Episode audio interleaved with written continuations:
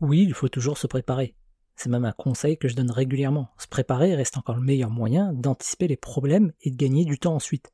C'est la fameuse citation d'Abraham Lincoln que l'on me donne 6 heures pour couper un arbre et j'en passerai 4 à préparer ma hache. Mais parfois avoir un peu trop d'avance peut être un défaut plus qu'un avantage. Et on appelle ça la précrastination. Si procrastiner le fait de trop repousser les choses, précrastiner consiste à prendre trop d'avance. Un bon exemple, c'est lorsque vous cuisinez. Imaginons que je souhaite faire des crêpes. Je décide donc de mettre la poêle à chauffer histoire qu'elle soit bien chaude. Pendant ce temps-là, je prépare la pâte à crêpes. Problème, ça demande un minimum de temps de préparer une pâte à crêpes. Et pendant ce temps-là, ma poêle va commencer à brûler et ça va sentir le cramer dans toute la cuisine. C'est un exemple parfait de précrastination. Avoir trop d'avance, c'est pas toujours utile. Et ça paraît complètement logique dit comme ça, voire même on pourrait penser que c'est complètement con de mettre une poêle à chauffer alors que la pâte à crêpes n'est pas encore prête mais c'est souvent la même logique qu'on adopte au quotidien sur d'autres projets. Le monde change tellement vite autour de nous que parfois avoir trop d'avance, c'est pas forcément un avantage.